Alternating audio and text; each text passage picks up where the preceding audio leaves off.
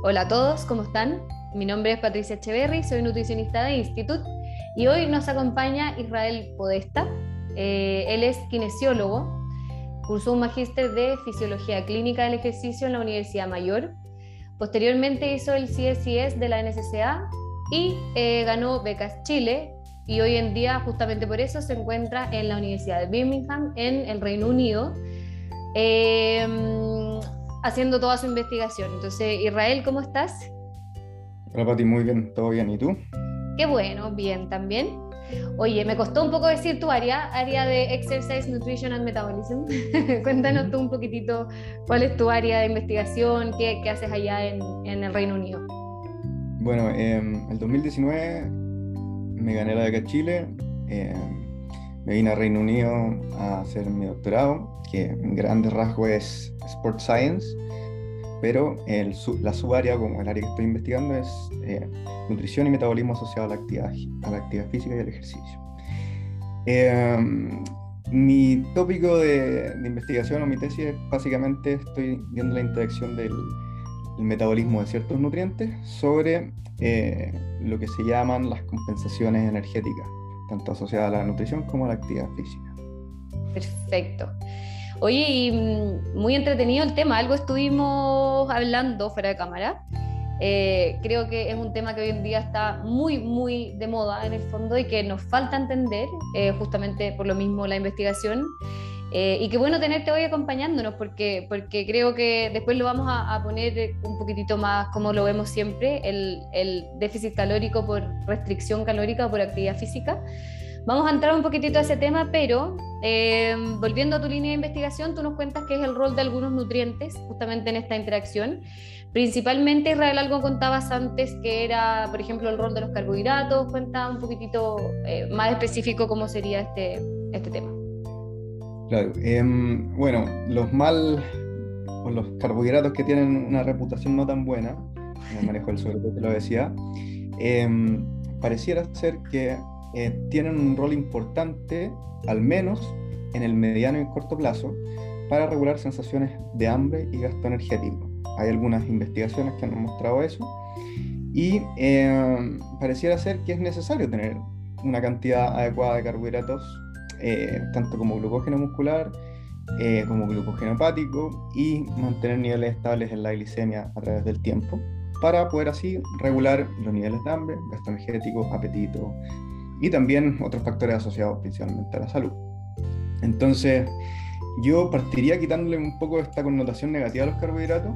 Eh, de hecho, los carbohidratos, siempre que se utilicen y haya un recambio en el tiempo, mediante la actividad física, ejercicio, eh, van a mantener eh, a nuestro cuerpo trabajando de una manera bastante eficiente eh, y buena, y nos van a permitir, por ejemplo, entrenar a cierta intensidad que otros sustratos energéticos no nos permitirían.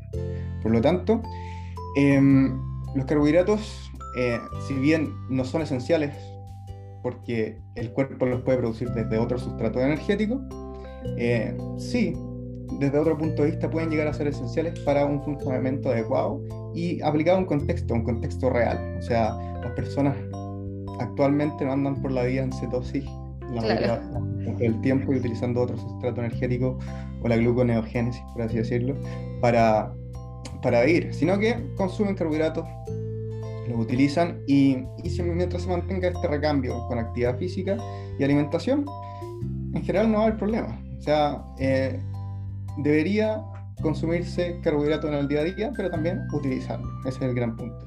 Claro. Qué importante, Israel, eh, este, justamente este punto y, este tema. Yo creo que hoy en día como nutricionistas, por ejemplo, vemos mucho en el día a día, es muy común que para lograr los cambios deseados en la composición corporal, estamos hablando obviamente de una restricción calórica, una disminución del porcentaje de grasa, vemos que es muy típico eliminar, o más que eliminar en realidad, disminuir notoriamente eh, la ingesta de alimentos ricos en carbohidratos. Eh, y uno siempre se pregunta, en realidad, claro, son, son moléculas que tienen la misma cantidad de calorías que las proteínas. Uno tendería a pensar que si quiero hacer una restricción sería más fácil bajar el consumo de grasa. Y un poco para linkearlo, porque me parece muy interesante con, la, con el podcast de Matías Monsalves que habla de cetonas, justamente le explica lo mismo, la gente no va por la vida teniendo estados de cetosis eh, o, o, por qué buscarías em, tener este nivel de cetonas en sangre, a menos que fuera por algún algo, un beneficio a nivel ya fisiológico o de alguna enfermedad de base, mejor dicho. Pero en el día a día... Eh, creo que es poco natural, esto ya es completamente criterio mío, ir a buscar esos estados de cetosis en sangre, especialmente porque eh, los alimentos ricos en carbohidratos eh, suelen tener muchas vitaminas, minerales, fibra y demás nutrientes que eh, son necesarios de consumir, especialmente cuando uno busca una restricción calórica y quiere generar saciedad, ¿no es cierto? Entonces suena un poco contraproducente eliminar carbohidratos eh, y todo esto que mencionas tú, señalización de saciedad, como que juega un poco en contra, a veces a nosotros nos hace ruido.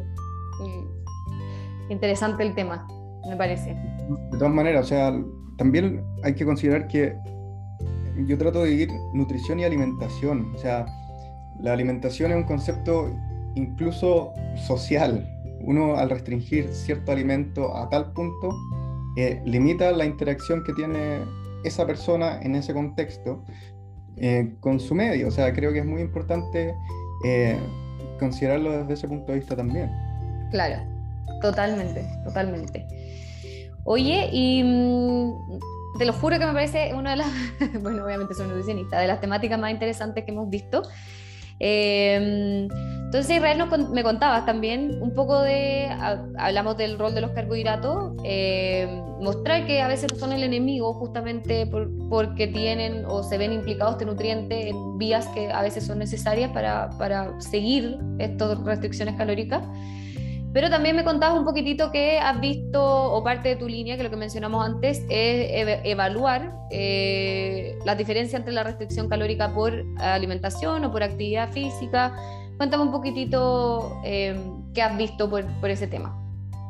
Bueno, en general, eh, primero yo creo que es importante también quitarle el peso que tiene muchas veces la actividad física o el ejercicio en la pérdida de peso.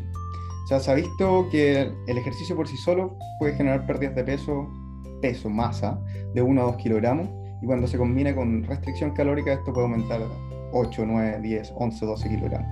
Entonces, eh, primero, tratar de cambiar el foco del entrenamiento, que la actividad física del entrenamiento es esencial, sí, pero eh, que está mal planteado. O sea, si le damos el, el enfoque o le ponemos el peso de tratar de hacer perder o reducir la masa corporal en una persona, claro, la gente va a saber frustrada y eh, probablemente no va a adherir o va a dejar de entrenar porque le dijimos que iban a perder peso y no lo están logrando.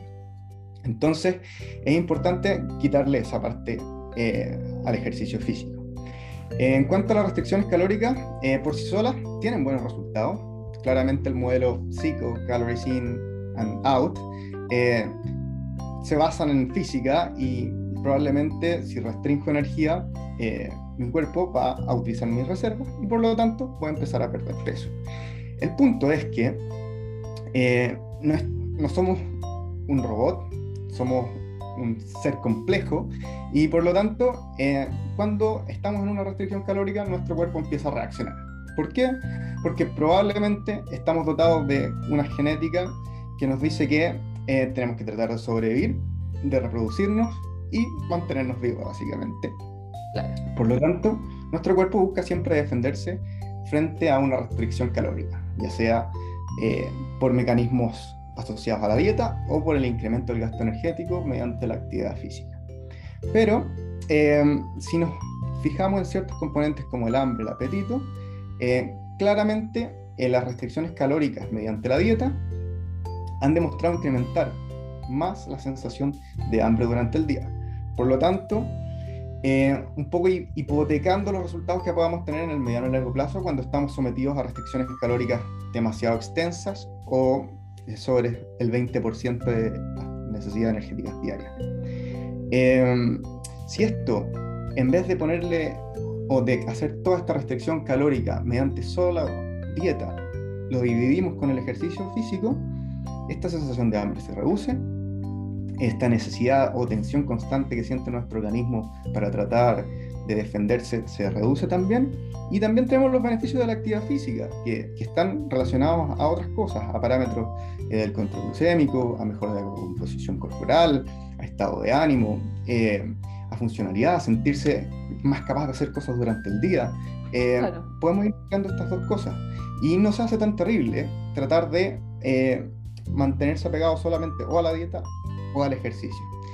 en general, cuando se aplica este concepto combinado, eh, la compensación energética, ya sea incrementar los alimentos post ejercicio o reducir la actividad física espontánea después del entrenamiento, se reduce. Y se ha visto que es un poco más llevadero en el mediano y largo plazo. Quizás esto es lógica y toda la gente lo sabe, pero, pero la ciencia nos dice un poco esto, nos dice que tratemos de no eh, ponerles o poner todos los huevos en la misma canasta para lograr nuestro objetivo y dividirlo un poco, tratar de hacer un esfuerzo los dos lados. Y claramente hay personas que les va a ser más fácil reducir su ingesta y otras incrementar los niveles de actividad física, pero tenemos que tener eh, de manera clara eh, que necesitamos de los dos, aunque sea un poco. Claro. Oye, qué buen punto, qué puntazo, porque efectivamente tú dices a veces muchas de las cosas que uno investiga suenan como como básicas, en realidad llegamos, pero es, necesario estudiarle. De hecho, yo te diría que no es ni tan obvio ni tan básico. Muchas veces se nos pregunta en la consulta y yo te diría que muchos profesionales también es una duda constante. ¿Qué es mejor, efectivamente, hacer la restricción, como te decía antes, a través de la comida o a través del ejercicio? Y ahora lo que tú nos cuentas, ojalá nos estén escuchando tanto profesionales de la salud como gente que eh, lleva déficit calóricos en el tiempo. Yo creo que todos, por lo menos, hemos pasado por ahí. Qué bueno saber que efectivamente es necesario un poco de ambos, o sea, más o menos así a grandes rasgos lo que entiendo yo, y esto por ponerlo en palabras muy simples, si yo quisiera restringir 200, 250 calorías, lo ideal sería que la mitad viniera desde la alimentación y la mitad viniera desde el ejercicio, un poquitito, que es justamente lo que yo creo que no hacemos tanto, la mayoría de las veces uno empieza con la alimentación para ver si en algún minuto me muevo un poco más, o todo lo contrario, empiezo a entrenar, pero no modifico mi alimentación, entonces lo que nos acabas de decir, si bien puede sonar obvio, es bastante importante. Uno pensaría que a veces solo con uno basta. Exacto. Y, y esto se, se, se, ha visto en los modelos que han tratado de estudiar el balance energético, de la respuesta que hay muchas veces acoplada tanto de gasto energético con ingesta energética.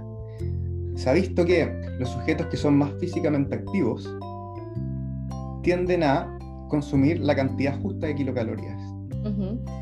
O sea, mientras más activo soy, soy más sensible a la cantidad de energía que yo necesito. Pero si me dejo de mover, es como que me pongo resistente un poco a, la necesidad energética o no soy tan sensible a esta necesidad energética claro. tiendo a perderme un poco. Y ahí se generan muchas veces situaciones de sobreconsumo, etcétera, y son las situaciones que en el mediano y largo plazo pueden desencadenar eh, acumulación excesiva de tejido adiposo en el cuerpo. Claro, como esta sinergia en el fondo que hablamos siempre.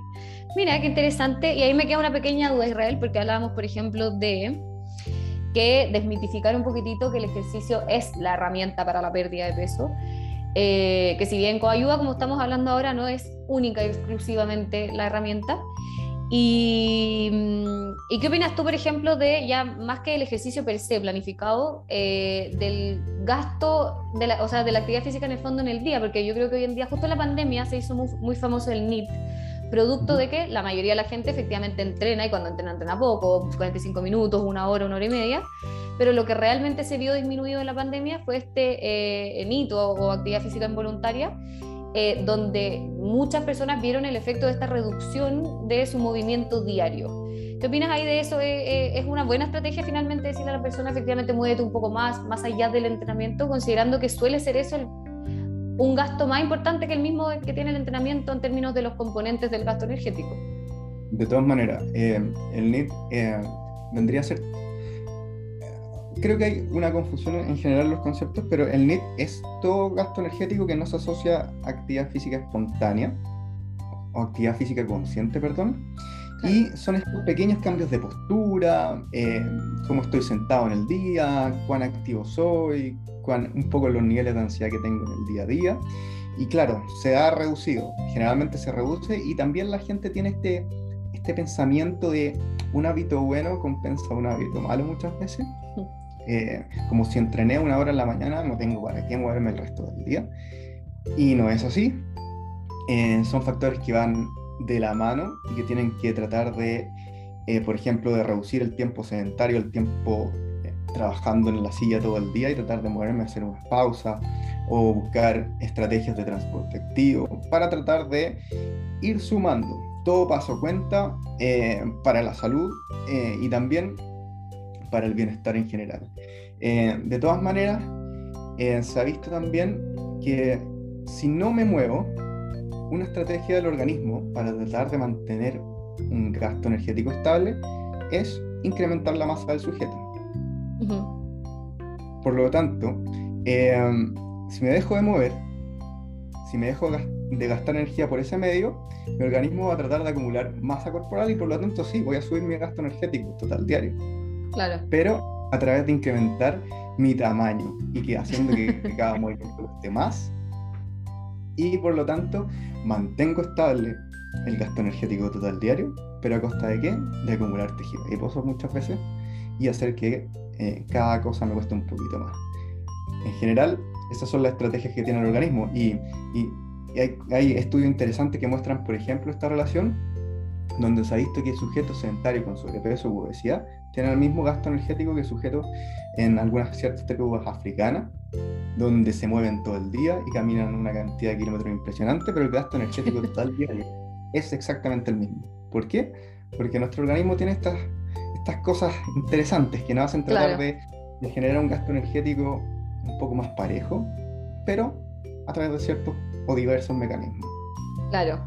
Efectivamente, esto, digámoslo entre comillas, compensación, porque no es tan compensación, pero uno siempre dice, el cuerpo es inteligente, eh, pero justamente está buscando algo que quizás a nivel estético es todo lo contrario de lo que uno buscaría. Entonces, Claro, finalmente, bueno, qué, buena acotación porque, porque yo creo que justo por eso te lo preguntaba también, fue un tema muy de moda, yo creo que no sé si tanto en la pandemia, pero se exacerbó porque efectivamente la gente dejó de, moverse y claro, quizás adoptaron hábitos de entrenamiento, pero justamente lo que tú decías, un poco uno compensa por el otro. Mira, yo entreno, por ende quizás me permito eh, más transgresiones, pongámosle también entre comillas, en la alimentación e incluso no me muevo en el día, pero es porque no puedo, o sea, estábamos en un confinamiento que poco permitía el movimiento. Por ende, e, es bueno ir comentando estos temas también de actividad física, que a veces hace esa separación, como bien tú dices, de la actividad física planificada y ya pues la que no está planificada. Em, ¿Qué más te quería preguntar yo acerca de los mitos? Porque me parece muy entretenido, hemos tocado mitos que, que para nosotros como nutricionistas en la consulta eh, constantemente estamos comentando. El primero, justamente como tú dijiste, el rol de los carbohidratos, eh, que no son enemigos y efectivamente eh, una restricción muy grande podría tener toda este, esta cascada transfisiológica. Y también mencionaste que como segundo mito, en el fondo, dejar de ver el ejercicio como si fuera la herramienta para la pérdida de peso. ¿Tienes algún otro mito por ahí, por ejemplo, que hayas visto tú en la investigación que comúnmente se aconseja o, se toma como una verdad y hoy en día has visto que no es tan así o la evidencia muestra que no es tan así? Em, bueno, por ejemplo, eh, hay cosas que se han tratado de, de implantar a través de las redes sociales que uno podría, por ejemplo, generar solo cambios eh, de grasa o de masa muscular en las personas y que eso en general no ocurre de esa manera. Nuestro organismo, por lo general, cuando uno sube o baja, la energía que no se almacena se distribuye tanto en grasa y masa libre de grasa. Eh, generalmente, cuando aumentamos, aumentamos grasa y masa, y masa libre de grasa, y cuando perdemos, también eh, eso ocurre. Eh, en general hay factores como la actividad física, el consumo de proteína, el nivel de restricción calórica, eh, son factores muy importantes para determinar este, esta partición de energía entre grasa y masa libre de grasa. Eh, y por lo tanto, se ha visto que hasta restricciones calóricas, por ejemplo, de menos de un 40% de las necesidades energéticas diarias, el ejercicio y un incremento de, de las proteínas a nivel de la dieta podrían atenuar la pérdida de masa libre de grasa eh, más claramente en la pérdida de masa muscular. Claro. ¿ya? Eh, pero sobre restricciones calóricas de un 40%, se ha observado, por lo menos, eh, esto es en, población, en poblaciones donde que tienen niveles de actividad física extremadamente elevados, como por ejemplo en, en, en, las, en las poblaciones militares, en ejercicios militares, se ha observado que, por lo menos de manera aguda, eh, ni la actividad física intensa, ni el, ni el incremento de proteínas, ni ingesta total diaria, ha logrado atenuar eh, esta pérdida de masa muscular. Por lo tanto, sí, eh, con regímenes de restricciones calóricas moderados, uno podría tratar de eh, mejorar la composición corporal, privilegiando, por ejemplo, la pérdida principal de masa grasa. Pero cuando uno se va a los extremos, la cosa no empieza a funcionar bien y generalmente se aleja de los que la mayoría de las personas tienen. Tratar de reducir un poco el porcentaje de grasa idealmente este concepto que no me gusta de tonificar y verse un poco Oye, maravillosa acotación Israel. Creo que después de la consulta vamos a estar citando este Spotify para, para los pacientes. Pero me, te tengo una preguntita nomás ahí en el alcance. Cuando tú hablas, estamos separando una restricción moderada de una más severa alrededor de un 40%, como si fuese una especie de límite, pero es un 40% de la ingesta que tiene esa persona, es un 40% del gasto calórico, o sea, del, de la ingesta calórica total. De, ¿De, qué estás considerando esa pequeña restricción? Estamos hablando de la, de la necesidad energética total diaria, basándonos en el, el gasto energético en el medido por calorimetría, multiplicado por un factor de actividad física de 1.6, 1.65. Más o menos ese, ese, ese es como el, la ingesta o las necesidades energéticas totales y sobre eso una restricción del 40%. Perfecto.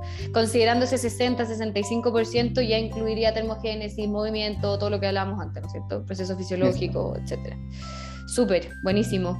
Qué interesante porque justamente nosotros, por ejemplo, eh, recomendamos calorimetría en, en los escenarios que, que, sea necesario y nos pasa efectivamente que muchas veces las personas, en el querer hacer esta restricción, eh, comienzan a hacer una restricción severa, incluso te diría yo que muchas veces nos encontramos, y por eso mismo en algunos escenarios recomendamos la calorimetría, nos encontramos con personas que están comiendo menos de, de su metabolismo en reposo. Entonces ahí correría un poco, ese siempre es nuestro como bandera roja, ni siquiera hay que calcular este 40%, es nuestra primera bandera roja para decir, estás comiendo menos de lo que tu cuerpo necesita eh, en reposo justamente. Entonces todas estas adaptaciones finalmente ya no funcionan tan bien, ya no, no hablamos de todas estas adaptaciones la restricción calórica, hasta como que todo pierde su, su línea cuando efectivamente se escapa de los márgenes, pongámosle moderados o normales, ¿no es cierto? Exacto, de todas maneras, y nuestro cuerpo empieza empieza a reaccionar, o sea, tiene, tiene, hay procesos fisiológicos detrás que, que nos empiezan a decir un poco, come más, eh, voy a entrar en un poco a ahorro energético, porque necesito privilegiar cierta función en mi organismo. Y si tú sigues con este comportamiento que no me va a asegurar la sobrevivencia en el tiempo, yo tengo que hacer algo. Y muchas veces nuestro organismo, eh, mecanismos directos que tiene es modificar el gasto energético, tanto de reposo como esta actividad física espontánea, el NIT, eh, o también incrementar los niveles de hambre hasta el punto en que la persona ya no los pueda resistir y necesite ingerir más alimentos. Entonces, por esto es importante ser moderado un poco, estar, estar, en, este, en este punto medio para poder asegurar el éxito en el mediano y largo plazo. Claro, si, si yo dejo de comer en el corto plazo, probablemente voy a perder líquido en las primeras semanas, glucógeno y algunas ciertas cosas que me van a hacer disminuir en volumen y en peso probablemente. Pero esto se, se regana en el corto plazo fácilmente. Entonces, hay que tratar de generar eh, los cambios que los clientes, muchas clientes, pacientes buscan, porque es el objetivo por el cual atienden muchas veces a los profesionales de la salud, pero también ofreciéndole lo que está respaldado por la ciencia hasta cierto punto. Siempre hay incertidumbre, nadie tiene la última palabra, pero, pero hay que ser moderado y cuando, cuando los clientes quieren algo más, más extremo, la recomendación siempre sería eh, tratar de no darle o no salirnos de, de lo que está eh, estudiado. O sea, es un poco, un poco tratar de, de, de mantenerse en el sentido común que, que, que no es el más común de los sentidos. claro. Oye, y, acá esto es como un poquitito, yo creo, rol de cada uno. No sé si tú lo has, visto, lo has estudiado, me imagino que sí. Eh, algo he leído yo también al respecto, que es lo que usamos hoy en día en la consulta. Cuando nos encontramos efectivamente con personas que llevan una restricción calórica severa, llamémosle de nuevo más del 40%, eh, por lo general, ¿cómo recomendarías tú? Porque obviamente estas personas llegan para eh, esta mejora de la composición corporal. En general suele ser una restricción o una disminución del porcentaje de grasa. Y claro, y ellos llegan eh, buscando una restricción mayor todavía, porque lo que están haciendo generalmente no da los resultados esperados, o de plano no da los resultados, por estos, todos estos mecanismos compensatorios. Y entonces uno suele en la consulta em, entrar en este juego de tengo que aumentar las calorías y salir de esta restricción calórica severa que a veces suena medio contraproducente. Mira, yo vengo acá para el porcentaje de grasa, estoy comiendo poco y tú me dices que yo en vez de comer menos tengo que comer más. Eh, y esto es un tema que es parte de la educación que uno tiene que hacer en la consulta, pero yo no sé si tú has visto o conoces algún protocolo particular. Yo algo he visto em, como para, para este aumento de, la, de las calorías nuevamente, algo como, como este algo tiene que ver como con el síndrome de realimentación, algo como ese protocolo he visto que se utilizan, es algo bastante paulatino, no llegaría a aumentar las calorías, por ejemplo, hasta donde uno quisiera, generalmente. ¿Qué, qué podrías contarnos de eso? En general, em, de lo que he tratado de, ver en, posterior a una restricción calórica importante, claro, el, el organismo tiende a tratar de agarrar la mayor cantidad de energía porque estuvo en un periodo de déficit prolongado. Eh, en cuanto a eso, se ha visto en estudios, el estudio de Minnesota, de la Universidad de Minnesota, eh, hecho por Ansel Keys, es un estudio como clásico para ver este proceso. Y nos muestra que sujetos que tuvieron una restricción calórica de un 50% por 24 semanas, cuando se les empezó se les permitió ingerir más calorías de tres formas diferentes, con un proceso escalonado subiendo de 200 a 400 kilocalorías, o eh, de un proceso ad, libitum, o sea, comiendo lo que ellos quisieran por un periodo de tiempo de alrededor de seis semanas, eh, los sujetos que eh, consumían de manera ad libitum mostraron mayores ganancias de tejido adiposo que de masa libre de grasa. ¿Por qué? Porque el organismo asocia este periodo de restricción calórica con la necesidad de eh, abastecerse de energía para el futuro también. Por lo tanto, em, los sujetos que hicieron este periodo escalonado de su vida de alimentación lograron mantener una composición corporal más adecuada, pero aún así eh, solamente se terminó esta sensación de hambre constante en el momento que los sujetos lograron equiparar sus niveles iniciales de masa libre de grasa. O sea, que la musculatura y los órganos internos podrían ser un determinante también eh, en esta respuesta del aumento del apetito eh, post ejercicio y post dieta. Por lo tanto, eh, no hay una sola manera. La mayor parte de estos protocolos de refeeding diet son, un, son un poco más empíricos. claro, el síndrome de la alimentación generalmente se ha observado en estudios con restricciones calóricas, generalmente asociadas a hospitalizaciones prolongadas. Claro pero en condiciones como de dieta o restricciones calóricas voluntarias, no, no, no en personas que han sido eh, infraalimentadas, como por ejemplo después de una guerra, cosas así, que no había alimentos, no es que ellos no quisieran comer. Eh, este síndrome de realimentación no se observa tanto, por lo tanto debería ser un poco eh, más adaptado individuo a individuo más que de un protocolo en específico. Em, en teoría, de las teorías, si uno tiene un buen cálculo, por ejemplo, con una calorimetría indirecta, eh, podría estimar de manera adecuada las calorías de mantención y no habría problema de subir a las calorías de mantención exactamente después de terminar una, una dieta. O podría hacerlo de manera escalonada para tratar de que el sujeto se acostumbre de nuevo a consumir esa cantidad de alimentos. Eh, también imagino que los objetivos eh, nutricionales también están un poco el aprender a seleccionar los alimentos, eh, a comer alimentos nutritivos. Entonces, eh, creo que es un proceso más allá de, solamente de tratar de evitar que nuestro organismo almacene más grasa, sino que también es, un proceso que tiene que ser de manera más individualizada. Totalmente. Qué interesante, Israel. Creo que por lo demás extremadamente necesario este podcast.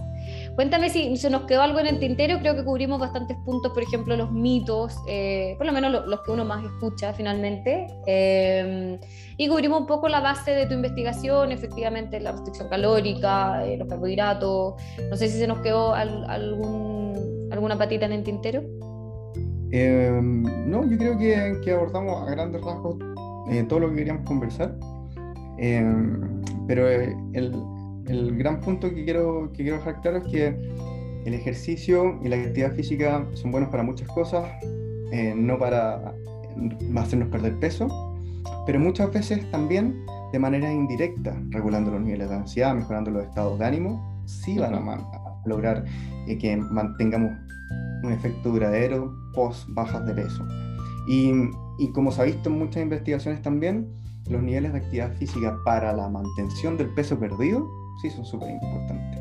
Por lo tanto, la actividad física, el ejercicio, hay que incorporarlo de la mano siempre de la nutrición y eh, de manera individualizada. O sea, eh, tratar de hacer lo que mejor podamos con lo que tenemos y, y muchas veces como uno es mejor que cero. O sea, eh, siempre aunque sean pequeños cambios, van a ir sumando y, la idea es eso, no es, no es tratar de generar cambios de un día para otro. No una persona, por ejemplo, que vive con obesidad, hasta llegar a ese punto han pasado años. No podemos pretender cambiarlo en semanas o meses. Entonces, tiene que ser un trabajo en equipo, eh, de manera paulatina y acorde a lo que la persona necesita, escuchando lo que la persona quiere y analizando el caso a caso. Porque muchas veces eh, nosotros los profesionales de la salud hemos tenido este problema de que estamos limitados en el tiempo, tenemos sobrecarga de pacientes, eh, no nos permiten indagar un poco más a nivel personal.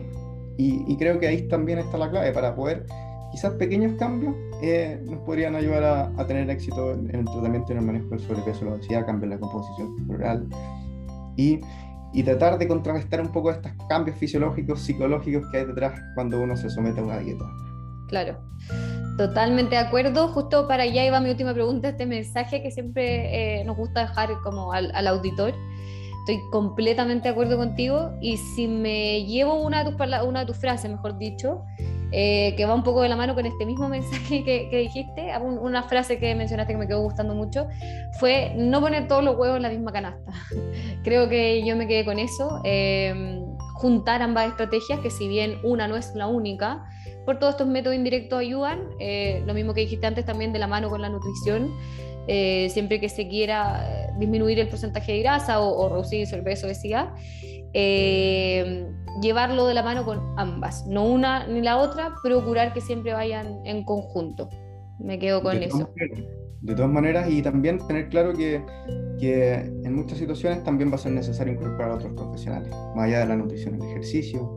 Totalmente un nutriólogo, diabetólogo en ciertas situaciones, y la cirugía bariátrica finalmente, que, que muchas veces ha sido estigmatizada como la falta de voluntad de los pacientes y que llegan y se operan y, no se tiene en cuenta que también es una herramienta, un tratamiento que prolonga la vida, mejora la calidad de las personas y la salud. Entonces, em, hay que entender desde la fisiología a la práctica. O sea, creo, que ese, ese, es el gran punto. No, no sirve de nada saber eh, memorizarse estudios si es que no se entiende que sea, finalmente uno trabaja con personas. Totalmente. Y psicólogos, de todo un poco, yo creo que esto es siempre multidisciplinario eh, para justamente lo que dijiste, poder entender el todo que, que involucra a esa persona. Así que Israel, te agradezco infinitamente tu tiempo. Creo que fue de verdad un gran, gran podcast con un tema que de verdad creo que no termina de ser bien entendido. Creo que información disponible, como bien tú mencionabas ahí, en todas partes, redes sociales, eh, de todo un poco de uno. Así que qué bueno ver justo esta línea de investigación que estás llevando tú de la mano con el ejercicio y poder estar constantemente informando a, los auditores, pero desde la ciencia. Así que te agradezco muchísimo. Eso, muchas gracias a ti. Que esté muy bien. Chao, chao.